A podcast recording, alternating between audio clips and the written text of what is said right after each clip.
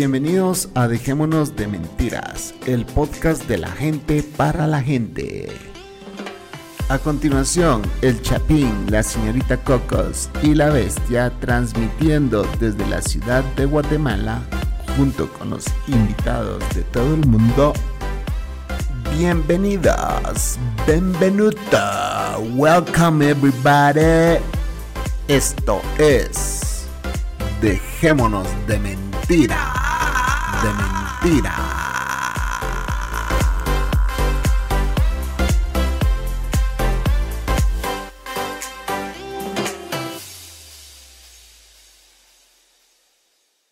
Buenas noches.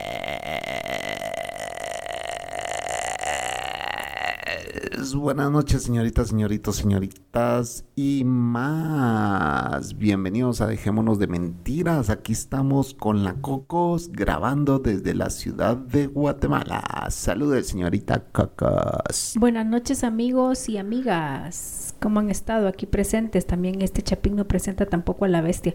Aquí está la bestia también a la par de nosotros grabando, aunque él no hable. ¿verdad? En medio de los dos en su cama. Es nos tenemos que ajustar a los nuevos tiempos y eso significa que este va a estar aquí en, en medio, medio. de los dos. Así que, eh, bueno, entonces, eh, sí, señores, bienvenidos a este su show. Aquí se graba cuando se puede y estamos los que estamos. Invitamos a gente a que se una a nosotros y a veces vienen y a veces no, y a veces nos dejan plantados y a veces ni siquiera nos contestan. Y hay quienes sí confirman y bueno, salen buenos podcasts. Sin embargo, Es que le da pena. Sí, yo creo que, bueno, nada, la gente está ocupada también, ¿verdad? Eh, hay que entender de que no todo el mundo tiene eh, Tiempo. tiempo para grabar. Pero eh, el Panther quedó de venir hoy, no sé si va a venir durante el tiempo en que estamos grabando con la Cocos o quizá vamos a grabar después con él. Cocos, eh, hoy íbamos en el carro y usted me sugirió un tema. Un tema más. Un tema de... Explíqueles a la audiencia de qué vamos a hablar el día de hoy. Ahora vamos a hablar de nuestra infancia, tanto la mía como la del Chapín, que fuimos felices en ciertos, ¿cómo se podría decir? Chapín. Cada quien en su burbuja, pues.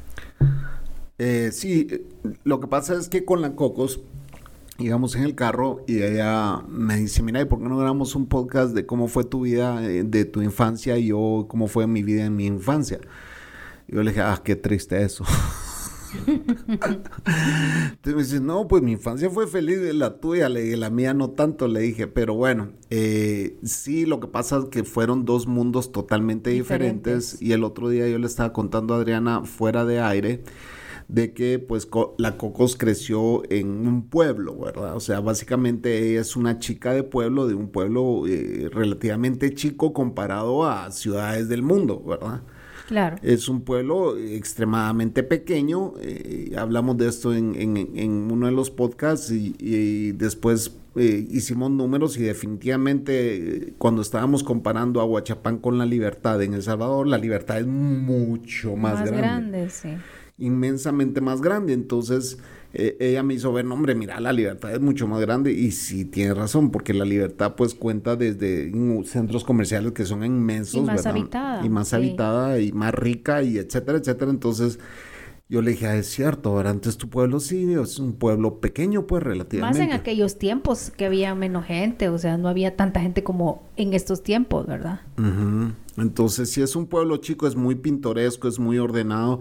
Se parece mucho, se parece mucho a los pueblos de Guatemala porque las, las cuadras son bien cuadradas, va. O sea, eh, los blocks son bien cuadrados como lo es en la ciudad de Guatemala. Y pues yo creo que tiene que ver con, con que está muy cerca de Guatemala también, ¿verdad? O sea, Sí. Eh, y que recuerden que eso fue parte de Guatemala, pero no le digan eso a los salvadoreños porque se enojan.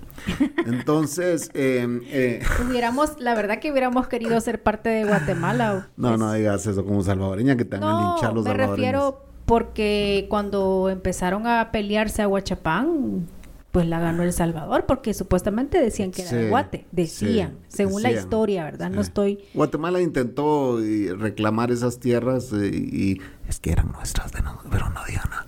De hecho, Entonces, habla- a los aguachapanecos hablamos muy parecido a los chapines. Sí, sí, a los de Oriente, de, de Guatemala, De a los de sí. Oriente, de Guatemala, sí, como que, ¿cómo es que hablan? Eh, Cantadito. Sí, pero bueno. Eh, el, el tema es que ella me dijo, pues hablemos de la diferencia de nuestra niñez, de cómo fue tu eh, niñez y cómo fue la mía.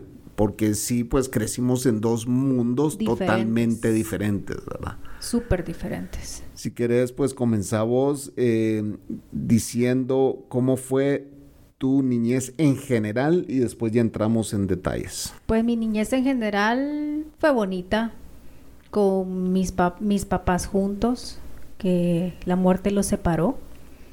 Y Pero ya, ya, ya, ya mayores, edad- pues, claro, Ajá. ya mayores. Mi papá era profesor, era director de una escuela de Huachapán. Y mi mamá, pues, era ama de casa. Y teníamos, al principio teníamos una tienda. Mi mamá veía la tienda y, y vivíamos cerca en un barrio, vivíamos cerca del cuartel De un cuartel militar. militar, exacto. Entonces, pues yo era tan vaga, ¿verdad? Desde chiquita, que mi mamá me dejaba sentada en la puerta de la tienda y al rato los soldados como le llegaban a comprar a mi mamá, la Eso mayoría de soldados. Increíble, yo no sé cómo te dejaban. O sea, ¿cómo no te pasó algo de chiquita? Yo no entiendo. Pues yo me iba, yo tenía una mi pelota de básquetbol, entonces como todos los soldados me conocían, todos los militares me conocían, mi mamá les daba, les daba fiado, pues a cada quincena que les pagaban a ellos, le iban a pagar a mi mamá. Entonces era una tienda más o menos grande. La tienda del pueblo. del ajá. del barrio de Del ahí. barrio, ajá, de la cuadra. Exacto, entonces mi mamá vendía de todo y cuando me dejaba sentada en la puerta de la tienda, a los 10 minutitos yo desaparecía. Allá a la media hora le llegaban a decir a, a mi mamá los soldados, mire su hija ya anda jugando en las canchas del cuartel ella sola. y a veces se ponían a jugar conmigo los soldados porque ya me conocían. Quizás tenía yo que como unos 6, 7, 8 años. Increíble. Increíble. Imagínense, pues yo era cha- chera de todos, Chera es amiga. amiga de todos los policías, de todo, perdón, de todos los soldados y de todos los militares, porque ya conocían a mi mamá. A todos nos conocí. Mi hermano era una persona más seria, más centrada, yo era la, yo soy la oveja negra. La pata de chucho que anda en la calle. Y pues en nuestras limitantes, porque en un pueblo acuérdense que hay muchas limitantes. No, no teníamos cine, o sea, no ex- sí existía el cine en otros departamentos en la capital, pero nosotros no podíamos, no podíamos este ir a- a la capital a un cine, pues, o sea. Y, y de ahí, ¿qué más? O sea, mi bicicleta, pues la que la bicicleta que tuve era de una prima que ya no la usó.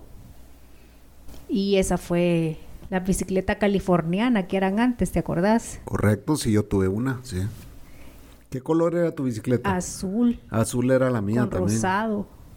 la mía era azul con, con azul. Azul con rosado. Ah, no- el asiento era blanco, me acuerdo de No, el asiento azul. mío era rosado. Entonces, eh, de ahí mi tía, la hermana de mi mamá, Bueno, ella yo viajaba. no sé si usted, yo no sé si le llamaban la californiana en los países de ustedes, pero eran aquellas clásicas bicicletas de Con los un 70 timón bien grande. De los setentas. Ajá. Que el, el, el arco, o sea, el armazón de la bicicleta tiene un arco y abajo tiene dos arquitos más chiquitos. Hay un timón grande, ¿verdad? Como chopper más o menos. Eh, y un sillón largo que podían montar hasta dos personas, en- personas, en, sí. en ese sillón. Entonces, esa es la California y trae un, dos, un hierro atrás, ¿verdad? Que Sí. sostiene el sillón. Y, Como y- un respaldo. Sí, y, yo no sé cómo a veces subíamos hasta tres personas ese sillón, no sé cómo aguantaba tanto porque eran Sí. bien frágiles.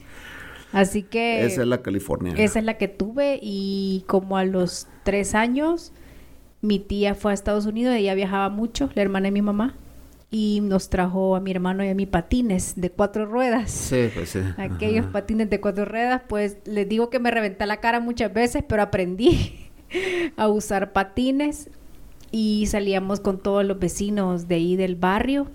Todas eran de mi edad, eh, compañeros, ah, salíamos a jugar.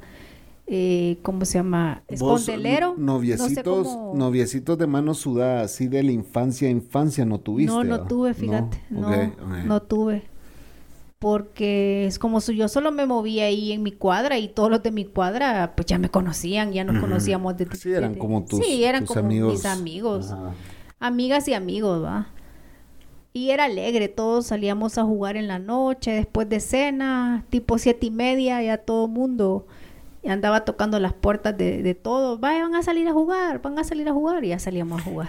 Y ustedes cuando viajaban fuera de su pueblo lo hacían en un bus, toda, como que todos los del barrio rentaban un bus y se Excursión. iban excursiones. Sí. O sea, tu papá incluso papá organizaba, muchas de esas excursiones. Excursiones aquí a Guatemala, Aquí a Guatemala. a Esquipulas, Ajá. aquí a la capital habían este excursiones de días de compras. Entonces se venía aquí a Guatemala solo del día a hacer compras, ¿verdad? a hacer compras de allá del mercado central. Entonces salíamos a las 5 de la mañana de Aguachapán y como de Aguachapán a la frontera está súper cerca.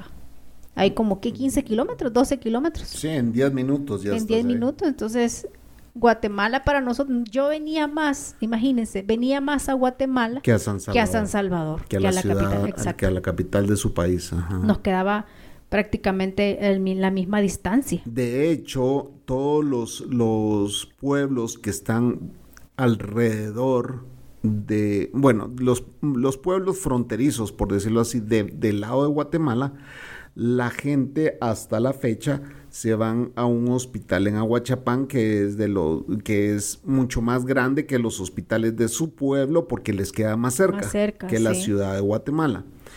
Eh, para compras y todo, pues obviamente los que viven en la frontera de El Salvador prefieren venir a comprar a Guatemala por múltiples razones, ¿verdad? O sea, que había muchas cosas que allá no llegaban. Sí, claro. Eh, los precios eran más baratos, baratos, eh, sí. más si cambiabas de dólar a quetzal, pues te abundaba más el dinero. no, antes no había dólar. En aquel tiempo eran tiempo no era. colones. No, no había dólar. Pero cuando entró el dólar, vos seguías siendo una niña. No. No. No, yo ya estaba en la universidad cuando entró el dólar. En serio, Sí, así de claro. vieja sos. Sí, claro. Ya estás ruca. De hecho, nosotros, acordate que veíamos canales de Guatemala. Ah, sí, porque está muy cerca de Guatemala. Entonces, sí. nosotros no veíamos Me canales risa de porque Salvador. la, la Coco reconoce muchos de los anuncios guatemaltecos. Ella los miraba en sus can- en los canales, pues, porque miraban canales de Guatemala y no miraban canales de El Salvador. Sí, claro. A pura antena, esas antenas de, de, de aluminio que se ponía un palo y que tenían, de esas antenas teníamos. Entonces, estaban Entonces vos a mirabas, Guate. vos mirabas todos los programas como El Chavo del Ocho, Todos. eh, Campiña, que era un, un- Chabelo. El Chabelo, eh, Don Taco, Sí, todos esos programas chapines, pues, ¿verdad? sí. Y, y mirabas el Chalío también de Guatemala, Sí, Chalío y. Taco. Campiña, no sé cómo Campiña, se sí. llama. Ajá. Ajá. Imagínense, me acuerdo todavía. Canal me- 11, Mi eh, papá- Canal 13 no llegaba allá. Sí, también Llegaba se veía el canal. Los videos Mira, de pues, música en Canal 13. los- veía- el 7 era deportes. El 7, el 3. el 3 eran el películas. el Gran Chaparral no lo veías vos. Mi papá. Bonanza, el Gran Chaparral. En el 11. Dallas era otra Sí. serie. Los Magníficos. Los también. Magníficos eh, Sí. en el 3. En el 3. Las novelas, todas las novelas del 7, porque en el 7 Lo- y en el 3 los pasaban. Los Magníficos, para aquellos que, que pues saben el nombre en inglés, es The A-Team, donde salía pues eh, Mr. El Carro T, Fantástico. El Carro Fantástico también. Sí, todo. Yo bien chapinizada estaba. Sí, totalmente. Imagínate cómo es la vida. ah, Como de en la vida. de Y que, que, te ibas a a, vivir aquí a topar con este chapín. con este chapín loco. Entonces, em, y de las comidas, o sea, ajá. yo era, yo tuve toda la vida fue milindrosa pa- para comer. A mí Ajá. costaba que comiera. Yo solo sopitas más y quería comer. Entonces yo era bien flaquita, flaquita. Y entonces mi mamá me zampaba un montón de vitaminas porque yo no engordaba. Pero el doctor le decía, pero Pero mire, si la constitución de su hija sí es flaca, pues, o sea, y me zampaban vitaminas y nada, que engordaba. Entonces me decían, "Mamá, esas vitaminas no funcionan. me zampaban hígado de, hígado de, de tiburón. Ajá. Aceite eso de era- bacalao. es- eso era horrible. Sí. Con limón me lo tragaba. Y mm, ah, qué otras pastillas habían, sin duda que todos nos las dieron, pues, ¿verdad? Choc Bueno, los picapiedras. eh, sí, los Flintstones, las Ajá, la multivitaminas de los picapiedra, de los Flintstones. También eh, otra cosa que, que nosotros compramos cuando veníamos aquí a Guate era el Conflay de Ajá, Kellogg's. ajá. Aquellas grandes cajas que Sí, vendían antes, ¿te sí, acuerdas? Entonces sí. mi mamá cuando venía a las compras aquí, hasta sus cinco cajas llevaba para nosotros, porque las veíamos en la tele. Entonces Ajá. queríamos ese Conflay, vea. Que era el simple, el original, ¿verdad? Qué rico. La Coco dice cornflake, Cornflay. cornflake, pero es cornflakes. es que me cuesta que aprenda inglés esta mujer. Cornflake. Entonces, así lo voy a poner de título a esto, el cornflake. Y fíjense que les voy a contar, mi papá era maestro, como ya les dije, Ajá, pero él no tenía paciencia para, para, Para- darme clases a, a mí, vos. a mí. Ajá. Y la hermana de él también era maestra, era Ella mi sí. maestra. Ella me dio clases a mí. Entonces todos mis compañeros decían, ah, como usted es la, usted es la sobrina del aceño, usted va a pasar de grado. Me dejó aplazada en un año. Me dejó aplazada, imagínense, en tercer grado me dejó aplazada. y era mi tía. Pero es que a vos te cuesta, güey, aprender. De verdad, es que le cuesta aprender. Es que tengo déficit, de atención. Totalmente, hoy sí te creo. Sí, lo que pasa que en aquel tiempo eso no existía. No se diagnosticaba. No, no. A mí me costaba. Mira, yo pasaba estudiando cuando estaba en la universidad toda la noche y a mí me costaba que se me quedaran las Ajá. cosas, pero así horrible. Me costaba. Eso es défi- déficit de Te atención. creo, te creo, te creo. y entonces, bueno, tuviste una bicicleta que era una californiana y te Patines. compraban Barbies y cosas así, ¿no? Mis tías me trajeron Barbies Ah, bueno. de Estados Unidos. Pues Sí. yo era la consentida de, de mis tías porque yo era la más chiquita de todas sus sobrinas. Ajá. Entonces, la hermana de mi papá, la maestra, ella me compraba ropa, me compraba zapatos. Igual, la hermana de mi mamá es otra que me regalaba un montón de cosas. Cada vez que iba a Estados Unidos me traía un montón de juguetes y ropa.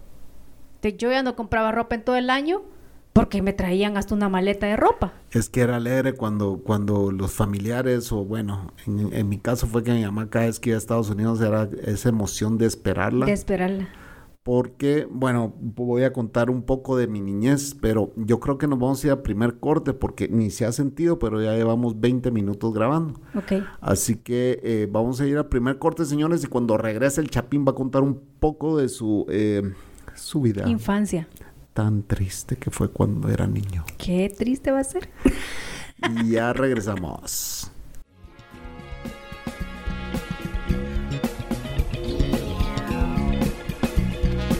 Se acabó la cuarentena, señores. Por fin se acabó la cuarentena. Pero la cuarentena de podcast con que nos tenía el Chapín, que no subía nada. Ahora está de nuevo y renovado. El podcast que usted tanto esperaba. Dejémonos de mentiras. Dejémonos de mentiras ha vuelto para los nuevos tiempos, para la nueva normalidad. Escuche su podcast. Dejémonos de mentiras. Esto es, esto es, dejémonos de mentiras. Y ya estamos de vuelta, señores, en Dejémonos de Mentiras. Pero esto que estamos contando no es mentira. Esto no es mentira, Esto es todo es verdad. verdad. Así que, bueno, yo sí tuve, yo puedo decir que hoy que lo que veo, volteo a ver para atrás, puedo decir que quizá yo tuve una, quizá tuve una vida un poco de, con sentido. Un poco. un poco. Yo fui un niño berrinchudo. Todavía. Eh, quizá no fui tan callejero como esta niña que tan temprana edad ya andaba en la calle jodiendo. Ay, no. Pero no, la verdad es que sí. La verdad es que yo les voy a contar. Les voy a contar el escenario. Enfrente de la casa de mi abuela hay un parque inmenso. Muy, muy. La Coco ya lo conoce, es muy grande. Será tal vez de unas. ¿Qué? Una cuadra. No, es de unas dos manzanas de terreno, dos, tres manzanas No, de terreno. no, no. Es un- como dos cuadras son, nada más. Por eso, pero en extensión son dos manzanas de terreno, estoy diciendo. Ah. De terreno. Es muy grande, tío. O sea, en ese parque había cancha de fútbol, había cancha de básquet, había juegos, había mm, eh, lleno de árboles, ahí jugábamos escondite y jugábamos de todo, ¿verdad? Era un parque con resbaladeros, con columpios, con de todo. Un trencito, trencito le llamamos porque era un- un- una estructura que hicieron de ladrillos que simulaba un como trencito, una serpiente donde caminábamos eh, cuando éramos está. chavitos, todavía está. Mm. Es No me- una no me he como media pared de entonces jugábamos ahí. Eh, mi abuelo pues nos consintió mucho, nos llevaba a pasear a todos lados dentro de Guatemala, nos llevó una vez a El Salvador también. Eh, y mi mamá, pues yo a los cuatro años ya había ido a Disney, a los ocho años volvimos a ir a Disney, eh, pero ya volvimos a ir con mi hermana, porque yo cuando tenía cuatro años, pues yo era el único, mi mamá se fue embarazada a Disney conmigo. Y ya cuando yo ya tenía ocho años, mi hermana tenía cuatro y pues volvimos a ir a Disney y fuimos a SeaWorld también en Orlando. Eh, cuando yo tenía A México 10, también te llevaron. Me llevaron a México dos o tres veces. Eh, a Miami fuimos varias veces también. Eh, no precisamente a los parques, pero sí a, a- a pasear. A El Salvador, eh, a dónde más viajé, a México varias veces también. En fin, eh, cuando tenía como 10 años me compraron mi primer Green Machine, que era una especie de Big Wheel. A los 12, 13 tenía una, no, no fue antes, entonces quizá 8 años, porque como a los 10 me compraron mi primera bicicleta, que era una californiana. También. Pero a los 12, 13 años eh, me compraron mi BMX y para esa BMX yo hice un berrinche, pero ¿En increíblemente grueso. No y, ya, y ya estaba viejo, ya tenía 12 años, ponete. Entonces, un año después ya tenía novia, pues, ¿verdad? Pero, Eso pero- iba a decir ya con novia y siendo re- relajo Sí. el bicho. pero como a los 10, 12, eh, 11, 12 este, hice berrinche por esa bicicleta. Ah, finalmente me la compraron porque todos mis amigos tenían BMX y yo no, ¿verdad? Entonces eh, hice el gran berrinche. Finalmente me, me compraron esa bicicleta y a los 13, 14 años mi mamá ya me estaba enseñando a manejar. A los 14 ya oficialmente ya me daba el carro para que yo ya me lo llevara solo a ver a mi novia o a lo que yo quisiera, a lo que tuviera que hacer de cierto. De hecho, hasta lo choqué una vez. y el Trenza se acuerda de eso. Es increíble ese Trenza, cómo se acuerda de todos los datos de los podcasts. Pero bueno, sí fui muy consentido. Mi niñez fue de, ah, este que quiere, se le da. eh, Si no hace a berrinche el los niño. 14 años yo ya estaba medio viviendo con una chava porque sus papás se habían ido a Francia y la dejaron sola con una vecina y pues eh, me conoció a mí y empezamos un medio noviazgo ah, que duró como un año. Y te eh, metieron a clases de karate. Y ya no iba al karate yo por estar con ella, ¿no? Y a natación también te metieron. Natación más chiquito. Más chiquito. Sí, ahí yo tenía como ocho años y mi hermana tenía como cuatro o cinco. Sí, no, es- yo tenía como nueve y mi hermana como cinco, no me acuerdo. Si hasta tu propia mamá dice que mucho te consintió, que no te pegó. Sí, la verdad es que sí fui, eh, yo incluso una vez le dije a mi mamá, es que vos demasiado me consentiste, todo es culpa tuya, y ella me dijo, no, lo siento, vos eras insoportable y, si, y vos hacías berrinche por todo, y bueno. Eh, y yo creo que eso explica muchas cosas ahora. sí. Todavía, todavía, todavía. Es algo insoportable. No, yo no. Yo fui bien tranquila. Tranquila en el sentido que, que no fui tan promiscua como vos. Bueno, en mi niñez eran los amigos de la colonia de mi abuela y eran los amigos del condominio donde yo vivía, porque yo en el condominio donde vivía eh, vivíamos vivimos como cinco o seis años en un edificio en la Reforma de Guatemala que se puede decir que es como la Reforma Paseo Reforma en México, ¿verdad? O sea, es bien upscale. Mi mamá trabajaba en bien raíces, le iba súper bien. Eh, estuvo casada con un rockero de un grupo muy famoso aquí. Y pues juntos eh, ganaban muy bien. Y en aquel tiempo tampoco las rentas eran exageradamente caras, caras, como, lo como son hoy. ahora. Entonces ir a rentar un apartamento en la avenida Reforma de Guatemala, que es como lo, lo más exclusivo de aquí, no era, no era nada fuera de lo usual. Pero No era sí, muy caro. No era muy caro, pero sí mis vecinos eran, por ejemplo, hijos de agregados militares, hijos de embajadores del condominio donde yo vivía. ¿verdad? Mi mejor amigo era el, el- un peruano que su papá era el agregado militar de Guatemala. Tenía otros amigos que eran los agregados, hijos de los agregados comerciales de República Dominicana que vivían abajo, ¿verdad? Eh, me acuerdo muy bien de, de estas dos chavas que eran súper buena gente y de hecho con ellos aprendí yo a fumar cigarro. Ah, va. Eh, y nos juntábamos en las gradas del condominio y ahí fumábamos, ¿verdad? O sea, entre un piso y el otro, ahí nos sentábamos a fumar, ¿verdad?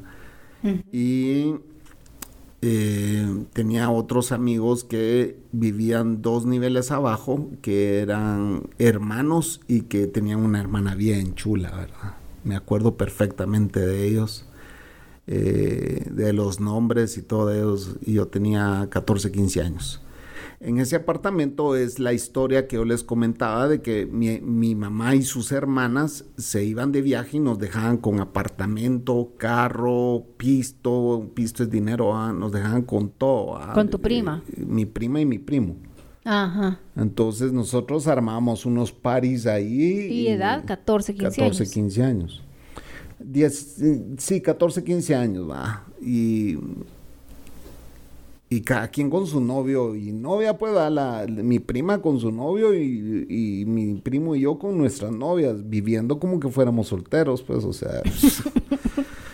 imagínense, señores, yo no sé quién vivió una vida así de, de ustedes también, pero sí siento yo que nuestros padres fueron un poquito irresponsables. Bastante, sí.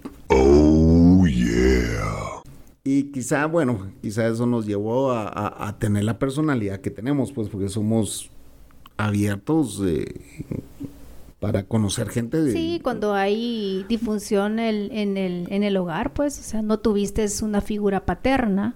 La figura paterna que tuviste fue tu abuelo, Correcto. ¿verdad? Que también me consintió, ¿verdad? O sea, Ujú. Pero también te pegaba. Ah, sí, él era el mano dura de la, de la familia. Él era un abogado y... Pero no fue mano dura con sus hijas. Sí fue, lo que pasa que, no, fíjate que él sí fue. Él, Sí. él- ah, a él le tenían un miedo horrible. en serio. No, olvídate. Ahí la que era la consentidora era mi abuela. Pero mi abuelo era súper mano dura, súper mano, mano, mano dura. Lo que pasa es de que es- estas cabronas, digo yo, mis tías y mi mamá, eran demasiado rebeldes, pues, o sea, demasiado. Entonces, eh, controlarlas era muy difícil porque ellas, eh, por ejemplo, esperaban que mis abuelos se durmieran y se escabullían y se iban a, a parrandear, pues, y regresaban en altas horas y quizá ya borrachas y mi abuelo se daba cuenta y les pegaba unas. Ah, eh, no, fueron terribles, no. Sí, Y- la- y- ¿cómo les decían de apodo? Y ellas, no, ellas no tenían apodo. No tenían. No, la casa de mi abuela tenía apodo. Ah, sí, que Sí. ¿cómo tenía? La NASA le decía. A la... Porque se experimentaban cosas de otro mundo en esa casa. Por mis tíos marihuanos, pues, o sea, todos mis tíos marihuanos y, y- y grandes locos, pues, eh, borrachos y todo. O sea, eran cosas serias también. ¿no? Ah, entonces. eh, Vaya, y crecieron en una familia que no fue disfuncional porque estaba tu abuelo y tu abuela, pues. Ah, no, pero sí. O es sea, el agua que les daban de ahí de la colonia. Sí, un amigo me decía, no, nunca vayas a tomar agua de esta colonia, me decía. Lo que pasa es que ustedes tienen que entender de que ah, yo vivía aparte, no es de que yo viviera con mis abuelos. Yo hablo mucho de mis abuelos porque esa era la casa donde nosotros las vacaciones las pasábamos ahí. Ah, O sea, pero, pero tú solo llegabas a dormir y a tu después, casa. sí, y después durante el día yo me iba a la casa de mi abuela en bus urbano. O sea, yo, yo no era en bus de colegio, no. Yo tomaba un bus urbano de mis colegios hacia la casa de mi abuelita. Que tenías que 10 años. Cobran 5 centavos el, eh, el- el bus y después subió a 15 y después a 25 y hoy ya vale un quetzal con 10 centavos o no sé cuánto, unos 50. creo Algo así, sí. La cosa es que... eh, eh, Que de hecho está baratísimo. sí, sigue siendo barato. Sigue siendo barato. Pero eh, yo del colegio me iba directo a la casa de mi abuela a esperar que mi mamá terminara de trabajar, que se juntara con su marinovio, ¿verdad? Y pasaran por mí para irnos ya a la casa. Entonces ya íbamos llegando a la casa a seis y media de la tarde y a las siete cenábamos y así era nuestra rutina, ¿verdad? Puedo decir que tuve una niñez un poco privilegiada, ¿verdad? Sí. O sea, comparado a lo estándar de Guatemala, sí mi niñez fue bastante privilegiada. Sí, he ahí he explicado todo. he ahí. Pero eh, sí, yo, la, la Coco dice que yo fui fresa y... Fui, fu- sos, no es que fui, No, sos. yo fui, yo fui fresa. Sos fresa. Fresa es creído. Ahora, es- ahora ya no sos fresa porque te juntaste conmigo. Aceptalo.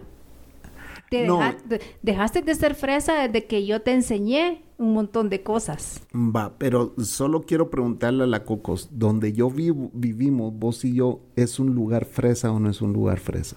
Sí es fresa. Ah, ok. Por la seguridad que hay, la colonia es bonita, las casas son bonitas, son grandes, el sector Que ya no puedo pagarlo, es otra cosa, ¿verdad? Pero que nos estamos jalando los pelos. que cada vez cuesta más y más pagar este lugar, pero los lugares donde he vivido con la Coco no han sido malos, pues. Entonces, eh, Pero fíjate que pero a no soy, pesar- pero a pesar de, de que no han sido malos, no han sido tampoco los más caros que existen. No, yo sé, eso te iba a decir, que a O sea, pesar somos- de que soy la colonia es bonita, pero a comparación de otros lugares, sectores de Guatemala, aquí no está caro, pues, o sea, en teoría. Sí, es que yo busqué bueno, bonito y barato. Cuando nos trasladamos del Salvador para Guatemala y, y todos los lugares donde yo he vivido ha sido bueno, bonito y barato, ¿verdad? O sea, eh, barato considerando eh, todos los beneficios que tenés viviendo en este lugar, ¿verdad? O sea, eh, eh, lo único malo de este lugar es que está muy lejos de la ciudad. Y, y ni siquiera está muy lejos, lo que pasa es que El es el tráfico. tráfico que lo hace muy lejos. Esta zona se sobrepobló y entonces... eh, hace- Creció hacia este lado. sí, creció hasta este lado de la ciudad y pues eh, por eso creció demasiado y hay demasiado tráfico. Pero eh, yo no me considero una persona fresa porque no, eh, no me he visto como fresa. O sea, ¿Te vestís como señor? eh, y no ando ni fashion ni nada, pues, o sea, no, no soy- Ahora, señores, si ustedes lo hubieran conocido cuando yo lo conocí, era un fresita, pero así, fresita. Pero ¿por qué decís fresita? A ver, ¿por qué? Cómo hablabas, hasta cómo te expresabas, cómo te vestías. O sea. Pero yo no he cambiado, yo sigo siendo la misma No, persona. ahora de ya estás más humilde que antes. Hablemos lo que es, vos sabés. Sí, bueno, la vida me ha enseñado a no, a no, a- antes, bueno, yo le voy Se a casó decir con algo. una fresa, o sea, obviamente, Lo que como no iba a ser fresa? Pues. Sí, lo que pasa es que yo llevaba un estilo de vida bastante upscale. ah, Era bien caquero, como decimos en Guatemala, bien creído, bien todo. Porque eh, pues yo era un alto ejecutivo de hotelería y pues me acostumbré a quedarme en hoteles de extrema- extremadamente lujosos, andaba viajando por el mundo todo el tiempo. Eh, me rozaba con gente de mucha plata en Guatemala y todo eso. Pero ese mundo para mí, después de que los años pasaron, me di cuenta que era un mundo completamente vacío, ¿verdad? Era más imagen que otra cosa. Eh, manejaba mucha plata porque pues me tocaba viajar y a mí el hotel eh, no me daba una tarjeta de crédito, me daba efectivo para mis viajes, porque obviamente el hotel recibió mucho efectivo en dólares y ellos era así como que lleves estos dólares y gásteselos y solo traiga sus facturas. sus comprobantes de pago. Eh, mi trabajo era salir a parrandear, a conguiar, a andar de fiesta con mis clientes. Entonces, eh, nos tocaba salir muchos hoteleros de Guatemala eh, que estábamos en el gremio a, a hacer estos blitz de ventas, a hacer estos em, estos eh, En las estas ferias de- ca- caravanas en diferentes estados de Estados Unidos, en diferentes estados de Colombia, en diferentes estados de Venezuela, de viajando por turismo. todo lado y en ferias de turismo también. Entonces, sí, yo llevaba una vida muy superficial. Es cierto, cuando conocí a la Cocos también ¿Y cómo- eh, cómo- yo tenía un trabajo... que- ¿Cómo fue que te, te, te adaptaste a mí? Porque yo era mal hablada. ¿O cómo fue que vos te adaptaste a mí? Es que yo, vos siempre decís que yo fui el que me adapté a vos. Será, no porque... Mira dónde estás no, ahorita. pero me refiero que, me refiero que, que yo toda la vida, vos sabes que yo, yo soy mal hablada totalmente. Fíjense que la Cocos a mí me jode que yo soy fresa de cómo me vestía y todo. Pero si ustedes vieron, hubieran visto cómo ella era antes a cómo es ahora, la que se convirtió en fresa sos vos. Ah, tal vez tu forma de ser no lo es, pero sí tu ropa, tu, o sea, vos sos medio fresona, pues. O sea, no, porque yo me puedo poner una cosa del mercado o una cosa de, de, de ah, almacén, yo no también, importa. Yo también. Y toda la vida fue, fue así, porque yo desde que estaba en la universidad, mi papá me daba mi, mi semanal, pues, mi, mi dinero. ¿Y qué hacía yo? Pues me iba a las, a las pacas, porque ya existían las pacas y, y me compraba mi ropa en las pacas. Yo no andaba comprándolo en Mar- almacenes. marcas. Exacto. Yo me vestía comprando, ajá, de segunda, pues, ajá. Las pacas son ropa usada, señores, aquí en Guatemala. o ropa de retorno, que le dicen O también. ropa de retorno. sí. Vaya, Y eso ya, ya en El Salvador comenzaba a existir cuando yo estaba ya estudiando en la universidad y me puse a trabajar cuando, cuando estudiaba a escondidas de mi papá, Ujú. porque yo quería ganar mi dinero también, o sea, Y bueno, y parte de mi niñez, porque hay que decirlo, ah, o sea, yo a los 16 años, 17 años, entre 16 y 17 años, mi mamá decide sacarme del país y mandarme a Estados Unidos porque aquí si no me iban a matar. ¿no? Y era porque pues yo andaba con unas juntas, eh, unos muchachos, unos jóvenes. malapiezas. Malas piezas, ¿verdad? Entonces ellos se metían en problemas y yo por andar con ellos, pues yo me metí en problemas también. Y mi mamá un día que nos metimos en problemas todos, ella dijo, no, ya basta, vos te vas de aquí y ya- Chao, y te tengo que separar de estos jóvenes porque eh, te van a terminar matando. Así que me mandó mm, a Estados Unidos y mm, pues... mm, ¿Cuánto tiempo te casé? Como seis años. Allá te volviste más fresa. Y de hecho hasta me daba miedo regresar a Guatemala porque eh, pues yo tuve problemas con estos cuates, ¿verdad? Eh, porque uno de ellos pues embarazó a mi prima eh, y, yo desde allá lo amenacé y él era bien grueso, o sea, era mala pieza. Y él me dijo, bueno, cuando vengas te voy a esperar aquí, aquí vamos a estar y platicamos y cuando yo regresé estaba como que, hijo, pues aquí me tengo que juntarme con este cuate y saber qué va a pasar, es sumamente violento, anda armado y todo lo que sea.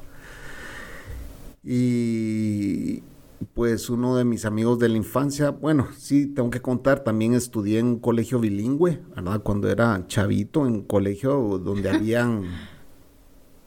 pues, Era un colegio enorme, pues vos sabes dónde quedaba. Ay. Dios y a mí, en antes me dieron clases de inglés. En antes es apenas. Apenas me dieron clases de inglés en la escuela donde yo estudié. Mis, mi primaria, pues, y mi secundaria. Apenas. Entonces, eh, sí, mis, y, y mis compañeros igual, ¿verdad? Mis compañeros de colegio eran chavitos eh, de grandes empresarios, sus papás de apellidos y todo, ¿verdad? O sea, todos mis amigos, eh, muchos de los de mis amigos de hoy en día, ahí los conocí y, y pues son de apellido, vos los conoces, ¿verdad? O sea, Sí. Va, y son yo no, hijos de yo- extranjeros, etcétera, etcétera. Yo me crié humildemente.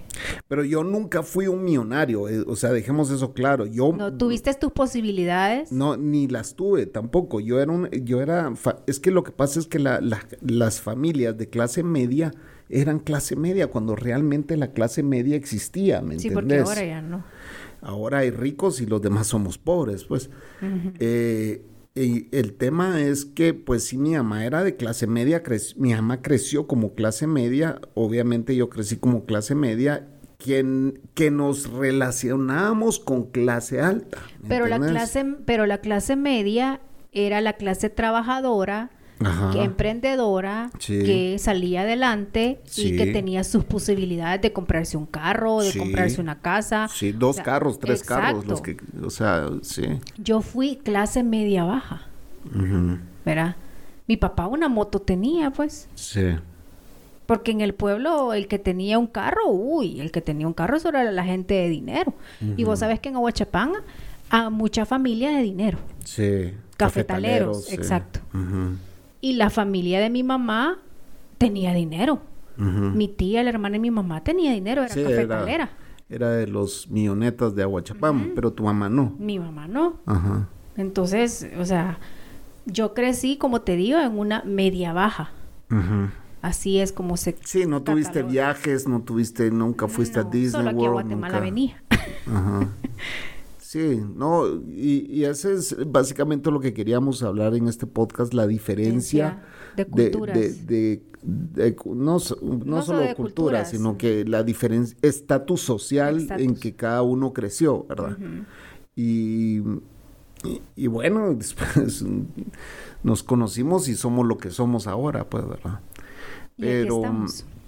Y sí, eh, mis amigos millonarios siguen siendo millonarios, ¿verdad? Eh, y, y siguen siendo mis amigos, pero sí somos de dos mundos diferentes, pues, o sea, Sí. eh, eh, sin ir tan lejos, eh, pues mi hermana, mi hermana que es hermana solo de parte de mamá, eh, el papá de ella pues tiene posibilidades, muchas, tuvo su, su plata, tiene su plata, y pues mi hermana es otro mundo comparado al mío, totalmente diferente. Súper diferente. Eh, ella nunca le faltó nada, mientras que yo sí tuve ciertas carencias, pues, ¿verdad? O sea, mi, el primer carro que yo tuve, mío, mío, no me lo compraron, ¿verdad? O sea, yo me lo compré.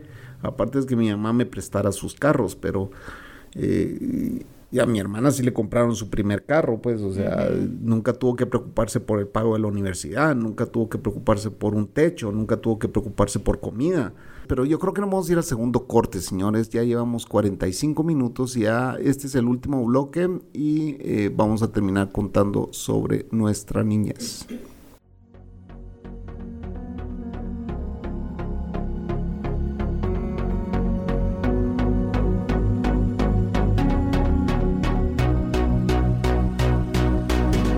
Guatemala para el mundo mundial.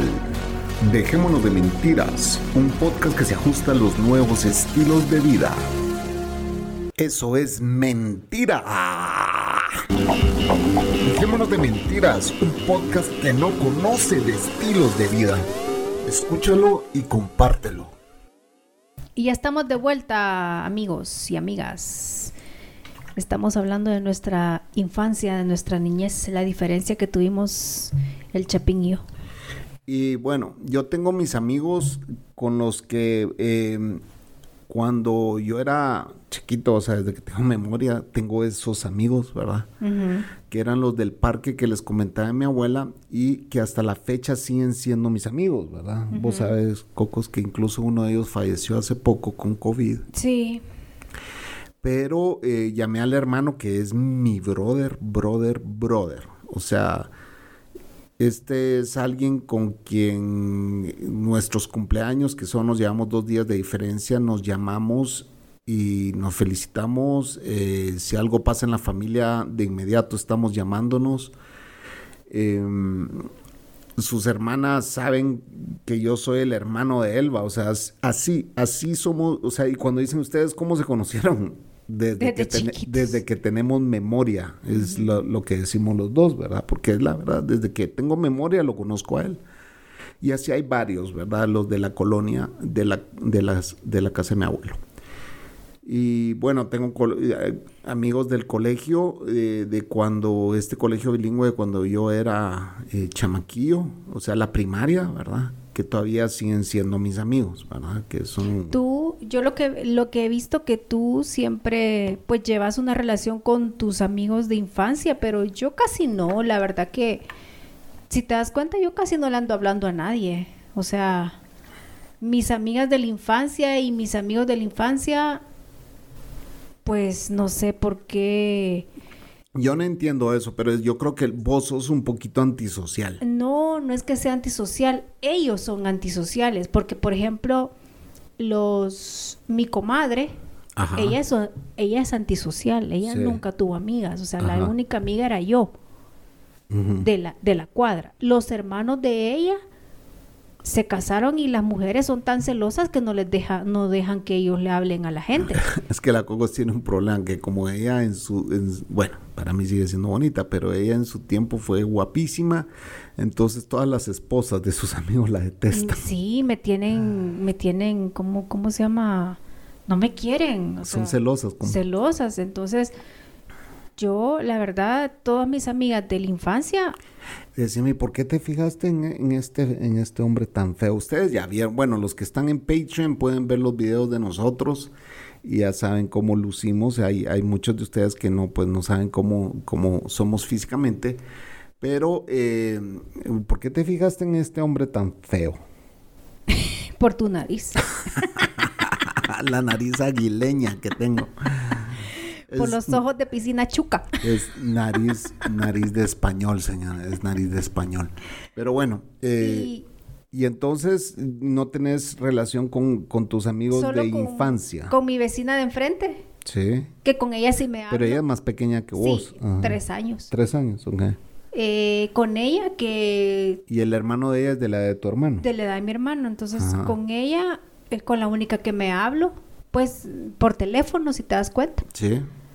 Y de ahí, pues de vez en cuando que, que saludo a alguna amiga que tengo en el Facebook Ajá. y que medio platicamos, pero es una en un millón, pues, o sea, no, no. No, es que yo siento que, bueno, no es, sé. que era, es que mira, pues yo siento que era así, que me, me tenían tanta envidia, hasta incluso mis compañeras del colegio, con mi compañera del colegio, eh, hasta ahorita solo tengo en el Facebook quizás como unas 5 o 6 Ajá. de todas mis compañeras del colegio, con las que yo me llevé en el colegio. Pero no mantengo una relación de teléfono porque cada quien tomó su, su, su, Pero su es que eso, camino, eso pues, o sea, todos, eso todos tomamos nuestros caminos y, y- y etcétera, etcétera, pues, pero es el tema. Pero yo siento que me tenían un poco de envidia, no sé. Yo creo, déjame decirte esto, yo no sé y vos me vas a decir si yo estoy en lo correcto o no. Yo creo que vos no llegaste a construir una relación de amigos, amigos, amigos, amigos con, con mucha gente, pues como yo logré construirla. Es que yo tenía más amigos hombres que amigas mujeres. Ok, Por lo mismo, porque me tenían envidia en el colegio. Yo salía a los recreos solo con dos amigas, que eran ley de amigas, y de ahí con como con cinco amigos. Que hacíamos rueda y que y, a las demás nos veían así como que, ¿y estas chavas qué onda? ¿Son varoniles o qué? O sea, vos no eras una tomboy, como le dicen en inglés, que es, eh, te gusta, te gustaba jugar con los hombres, jugar cosas de hombres y todo eso, ¿no? Pues sí, me gustaba más tener amigos. Ajá, Los, los sentía más, más sinceros ajá.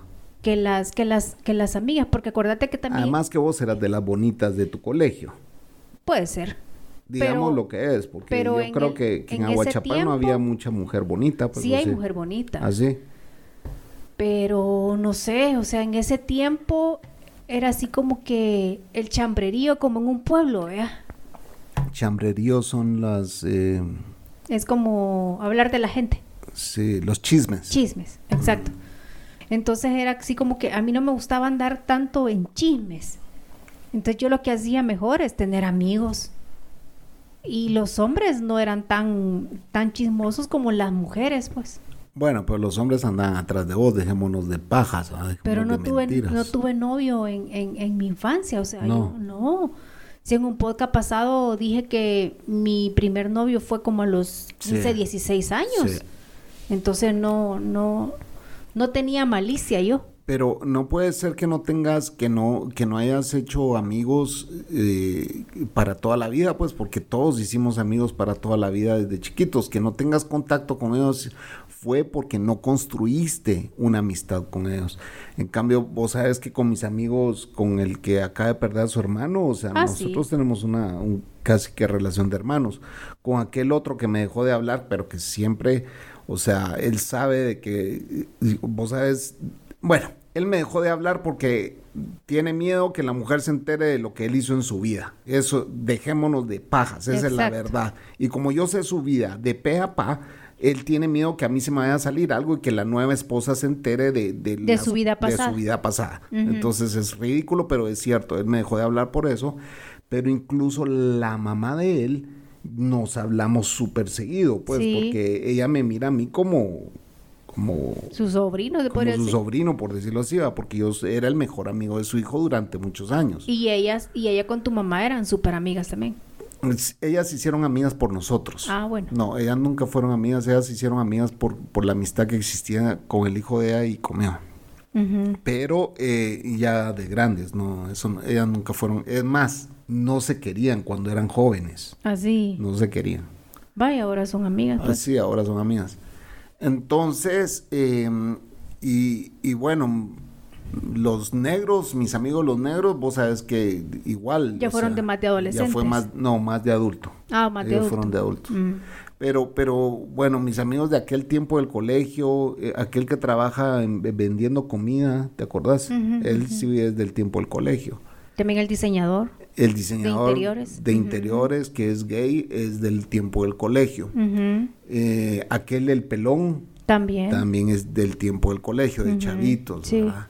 Eh, y así hay varios, eh, muchos, mis, muchos amigos que, o sea, cuando nos vemos es empezarla donde la dejamos, ¿verdad? O sea, es tan agradable volverlos a ver y es como que no tengo ninguna eh, eh, inhibición enfrente de ellos, pues, o sea, yo puedo ser yo mismo, ¿verdad? Claro, claro. son mis amigos, mis carnales de toda la vida, ¿verdad? Sí. No, y, eh, también en, en mi cuadra, en mi cuadra, este, todas las mamás de, de mis amigas, mis vecinas, las señoras, no me querían.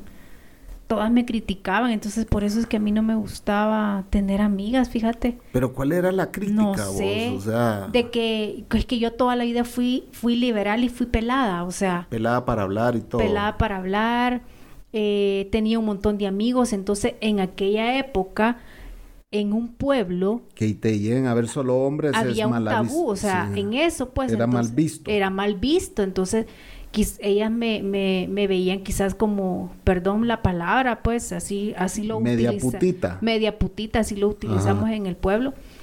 Y, y resulta que al final las hijas de esta vieja fueron las putitas, pues no fui yo al final, porque las que salieron embarazadas adolescentes fueron ellas, Ajá, ajá. yo no. Ajá. Entonces esa era, esa era la, la, la tirria que me tenían, pues. O Puta, sea, pero cuando somos adolescentes, ¿quién no es medio putito o media sí. putita? Pues todo el mundo anda cogiendo cuando es adolescente. O sea, hablemos lo que es. momento, yo no andaba cogiendo. momento. no, yo tenía muchos amigos diferentes. Pues, pero lo digo por las hijas de ella, ¿verdad? O sea, Sí, que ellas fueron las putitas, o sea. Ellas fueron las promiscuas porque desde chiquitas andaban pelando la cola, pues. O sea, Ya, pero, pero en la calle, en moteladas, pero en su casa eran unas grandes ajá, santurronas. exactamente. Y yo no, yo toda la vida fui genuina. Ajá. Yo toda la vida fue así. Yo en el colegio aprendí a fumar y a beber. En el colegio tenía que... Yo aprendí quizás a los 17 años, en primer año de bachillerato. Adentro del colegio los maestros nos, nos Ya me vieja. enseñaron. Sí, Los maestros. sí es que teníamos dos maestros que eran locos. Entonces, como ya en el, en el, el colegio era súper grande, en la parte de atrás habían, habían talleres de mecánica, de electricidad, porque habían, habían materias para los varones de eso, ¿verdad? Entonces yo me iba a joder con todos estos compañeros míos de mecánica y ahí empezaban a echarse sus traguitos en, los vasos de, plástico con Coca-Cola. Decía, vaya, hagamos la cabuda o la recolección para ir a comprar Coca-Cola. Que putas, a comprar el octavito iban, pues, a comprar cigarros de licor, o entonces ahí empecé yo a aprender a fumar con mis compañeros. En el colegio de Saue que yo conté en, el podcast pasado, eh, a la par había una licorería que se llama Quick Stop, se llama la licorería. Vendían todo tipo de licor. Entonces nosotros abrimos un boquete en la pared. Entonces a cualquier hora era así como que, ¿qué vas a tomar vos? ¿Qué vas a tomar vos? ¿Qué vas a tomar vos? Y un cuate se iba a comprar las botellitas. Por lo regular compramos eh, ron. Eh, Las botellitas, pero los, los, los octavos. los octavitos. Sí. Ujú. Comprábamos ron o comprábamos una botella también, va, que era una botella de un litro, creo que es, va. Y, ¿Y cuántos entonces, años tenía? 13, 14 años. Ah, casi, bueno, sí. Y entonces lo que hacíamos era que comprábamos aguas, aguas son gaseosas, ¿verdad? Comprábamos las gaseosas eh, en la tienda de- de- del colegio y pues la gaseosa te la daban en una bolsa con una pajilla, Ujú. ¿verdad? Con un popote, Sí. como dicen en, en En México. Entonces te daban la gaseosa y nosotros lo cuarteábamos con el licor que comprábamos. Entonces pasábamos en la clase tomando, ¿me entendés? Según los maestros, gaseosa, pero por Soda. sorbitos, ¿verdad? De- eh, por sorbitos, hasta que ya salíamos bien medio borrachines eh, a mediodía del colegio. Y bueno, ya nos íbamos a la casa de alguien a terminar la parranda. Pero sí, colegio de Saue, pues, o sea, es Imagínate, yo era la oveja negra de mi familia porque mi hermano era un santo. Sí, tu hermano sí, sí se Mi nota que tiene un carácter muy cuadrado. Es, es, es todavía Es demasiado todavía, cuadrado. sí, es todavía. Y, y ponete que a mí me expulsaron del colegio por borracha. Y a mi hermano lo tenían en un pedestal todas las maestras. Y cuando yo estudiaba con él, con, con- en el mismo colegio, este, ellos, ellas me decían, usted no se parece nada a su hermano, me decía, su hermano tan buen portado que era. Sí, le decía yo, pero somos distintos. pero usted por ser la, por ser la, Perdón. por ser la mujer tendría que portarse mejor que su hermano, su hermano tan lindo, tan educado, me decían las maestras, no me querían, porque yo era relaja, pues. Pero mi papá sí es. Así era, perdón, relajo. Yo era igual a mi papá. Y lo más chistoso, oigan, esta historia. Yo, bueno, me voy a trabajar a El Salvador. Me hago amigo de mucha gente, ¿verdad? Porque conocía mucha gente en, El Salvador que también eran como medio fresones, ¿verdad? Y uno de ellos eh, lo conozco y le digo, mira, ¿y ¿vos de dónde sos? Ah, pues yo soy de Aguachapán, me dice. ¿En serio? Le digo, sí. Pues la chava con la que yo ando es de ahí, le dije, "Oh". Eh, ah, no, no fue así. Yo a él lo conocí antes que a vos. Sí, Yo a, él, antes. yo a él lo conocí antes que a vos. Entonces yo te conozco a vos y te digo, eh, fue, así fue. Yo le digo a la coba, yo tengo un amigo de Aguachapán. Entonces, ¿quién es fulano de tal? Ah, sí, lo conozco, pero él es súper fresón, me dijiste. Fue amigo de mi hermano cuando eran chiquitos, me dijiste. Ujú. Entonces después yo llego con él y le digo, ¿vos conociste a fulano de tal? Claro, claro, me dice así, de chiquitos en el colegio, me dice, sí, sí. Ah, pues yo ando con la hermana de él. digo, sí. ah, sí, me acuerdo, era una chavita bien bonita, me dice así, ah, bonitía, me dice. Eh, claro, también la conozco, me dijo, sí, sí sé quién, quiénes son ellos, me dice. Pero, mm, y este es hijo de cafetaleros, ¿verdad? Sí, De, claro. la, de la finca más grande de allá de... de Aguacha. Sí, pues tuvimos infancias, bueno, la verdad mi infancia fue feliz. Con limitantes, pero fue feliz. La verdad. No me quejo de nada, mis papás me dieron una buena educación y me dieron buenos val- valores y por eso soy lo que soy.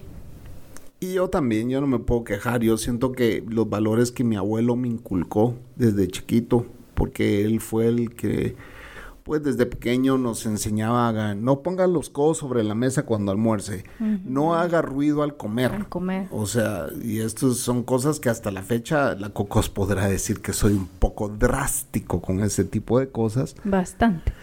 pero fueron inculcadas por mi abuelo.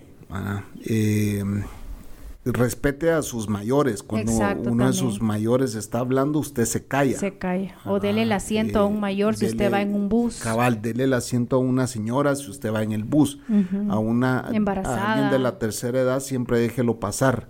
Eh, sea respetuoso, Salude. salude. eh, cosa que hoy ya ni siquiera hago cuando chateo, ¿verdad? Yo en el chateo sí soy súper maleducado porque empiezo una conversación sin tener ese ritual de, oh, hola, buenas tardes, y aquí son exagerados con esos rituales, pero bueno, yo con la gente mayor sí soy educado y todo, ¿verdad? Sí.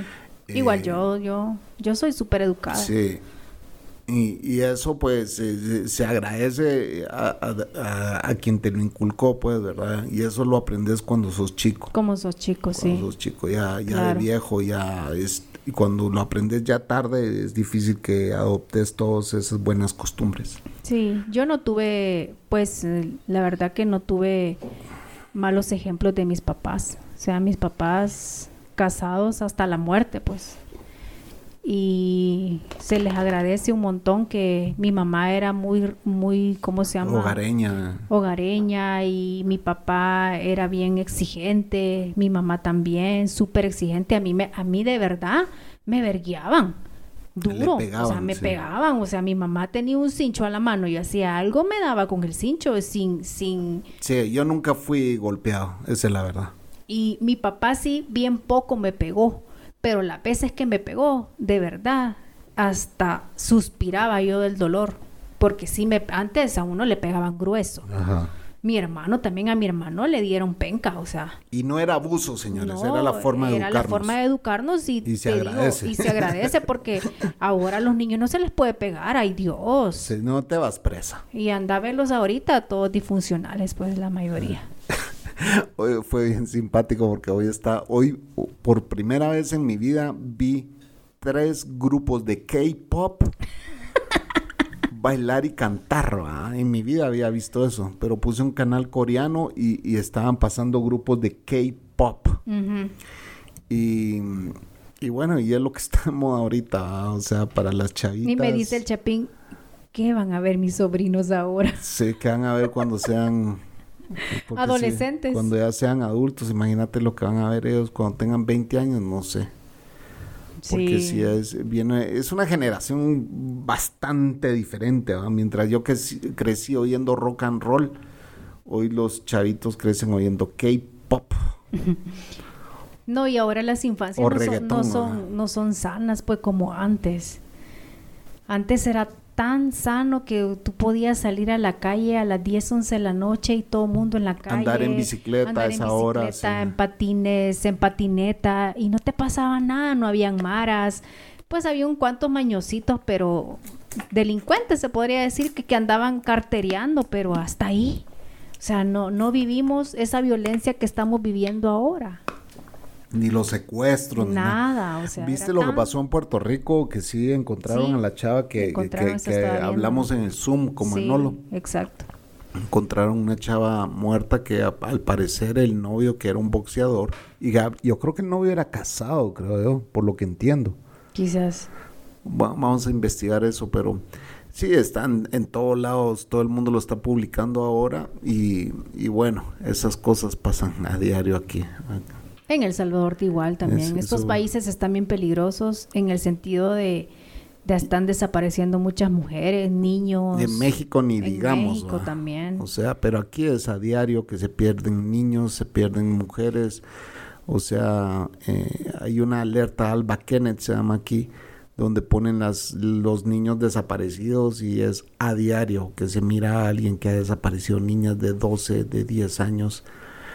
Nosotros sí vivimos en un mundo muy violento Muy y a violento. veces la gente no puede entenderlo y a veces eh, quizá nuestra idiosincrasia es un poquito diferente a la del el resto del mundo porque pues sí vivimos aquí en un país muy salvaje y Sí. que pues tenemos que vivir con cierta paranoia, ¿verdad?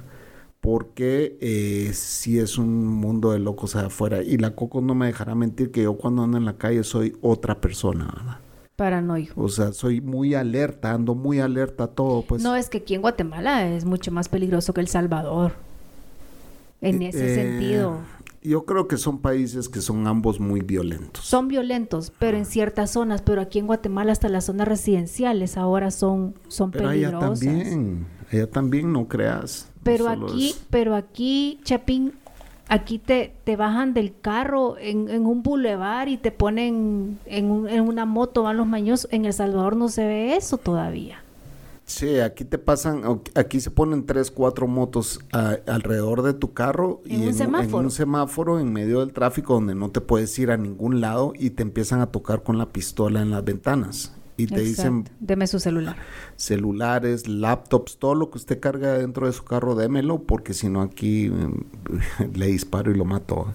Sí. Y, y bueno, ese es el tipo de delincuencia que hay aquí. Los de las motos es, es exagerado eh, y también mucho secuestro, eh, mucho narcotráfico. Hay que Sí. hablar lo que es. Eh, me da risa porque no viste los carros que agarraron hoy con caletas. Ah, sí lo vi. Ay, oye, están cayendo el montón de, como ya los Sí, lo pusieron firmes los gringos, ya les dijeron, bueno, tienen que empezar a, a, a combatir eso o, o- o se eh, acaba la ayuda, ¿verdad? Entonces ya hoy están agarrando el vergo de, de narcos y de, de caletas y todo, ¿verdad? Sí. Pero bueno.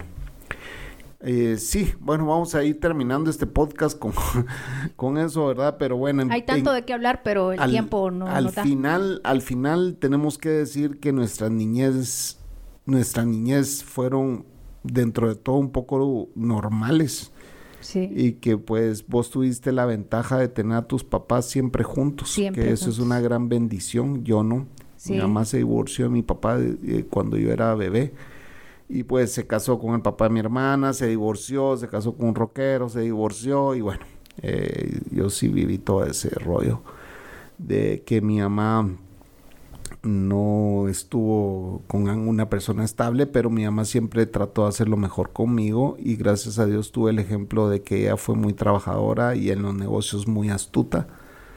Era, tenía su agencia de bienes raíces y pues eh, de real estate y, y, pues siempre le fue muy bien, hizo negocios muy grandes y me dio un estilo de vida que se puede decir que fue privilegiado, ¿verdad? Así es. Eh, y ella me enseñó ese negocio y hoy pues eh, yo se lo he enseñado a la Cocos. Y si algo me llegara a pasar, pues yo creo que ella ha recibido una escuela de negocios conmigo. ha aprendido muchos negocios conmigo. He aprendido de mi O- maestro. ¿O no, el Chapín. Cocos? Así ¿O no, es. Cocos? He aprendido mucho de, de mi maestro, el Chapín. Eh, y bueno, lo único que no he logrado es convencerla que maneje en el tráfico Ay, no, salud, salud, salud. No quiere manejar en el Prefiero tráfico. andar en bus. Solo voy al súper y regreso. Ahí ven el por qué ella anda anduvo en bus en San Salvador. Ella no le gusta manejar en tráfico, así que... En ningún lado, ni en tráfico ni en nada. A mí no me gusta. Yo no, yo no, yo no nací para manejar. Es un dolor de huevos vivir con alguien que no le gusta manejar. Sí. Y tengo licencia porque hice examen y aprendí Sabe todo, manejar, pero no le gusta. Pero no me atrevo porque es que aquí las motos muy locas son, o sea, se te meten, se te atraviesan y, y andar con ese estrés, no, no puedo superar ese estrés yo, no lo aguanto. Bueno, con esa nota nos vamos, señores. Esto fue... Dejémonos de mentiras. Así es, mi querida Coco. Buenas noches. Buenas noches, buenas noches amigos.